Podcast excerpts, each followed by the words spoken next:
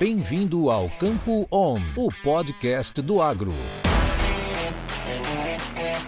Olá, meu nome é João Vitor Pasqueto, eu sou engenheiro agrônomo de desenvolvimento de mercado da Stoller e hoje eu gostaria de falar sobre um tema extremamente relevante para a cultura do feijão, o abortamento.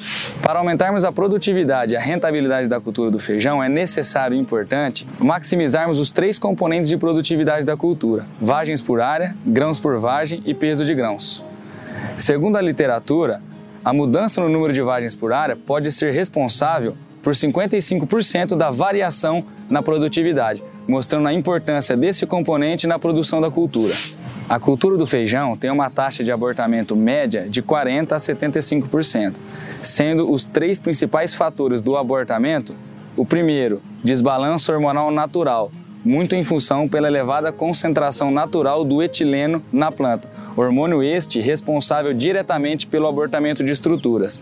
O segundo é a presença de estresses, como seca, temperatura alta, pragas e doenças, o que vão elevar o nível de etileno na planta, favorecendo ainda mais o abortamento de estruturas. E o terceiro, mas não menos importante, a alta competição por fotoassimilado ou carboidrato, devido ao excesso de drenos em que a planta se encontra nesse estágio de desenvolvimento, no caso, o florescimento. Sendo assim, qualquer fator que provoque o desbalanço entre hormônios inibidores e promotores, aumentando a concentração de etileno na planta e diminua a taxa fotossintética da cultura, vão potencializar o abortamento de estruturas reprodutivas, impactando fortemente na produtividade.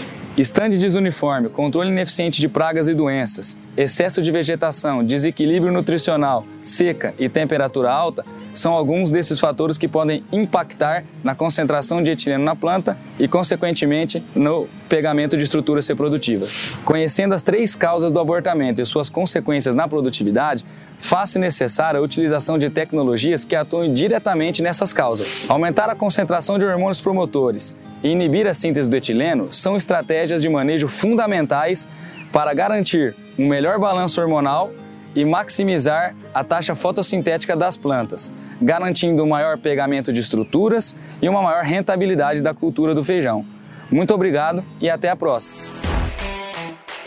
Isso é conhecimento. Isso é Stoller.